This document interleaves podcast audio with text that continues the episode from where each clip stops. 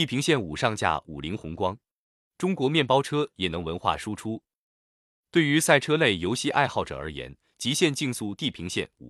称得上是良心大作。这款游戏全球范围内影响力很强，画质、做工都很精良，其中的赛车基本都是基于现实车型建立模型打造。玩家一般会比较青睐于顶级超跑，因为现实里开不上超跑，可以在游戏里体验一把。然而，最近《地平线五》全新预告片出炉，里面却出现了几款出乎意料的国产车，其中除了蔚来 EP9 国产电动赛车，还有比较搞笑的五菱宏光 S。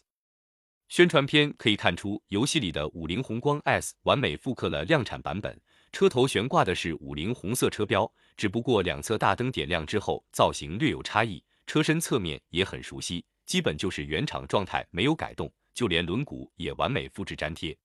车辆尾部还可以看到汉字“五菱宏光 S” 字样，只不过游戏里的五菱宏光 S 并未悬挂中国车牌，而是英文牌照，这同样没什么违和感。为什么一款非常低调的中国制造面包车能够登上赛车游戏大作？这其实就是文化输出，因为五菱宏光系列产品早已经被大家称之为中国神车。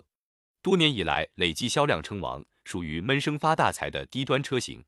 在国内保有量非常高，这自然就形成了影响力。而且五菱宏光采用前置后驱，确实更方便漂移，也有一定的可玩性。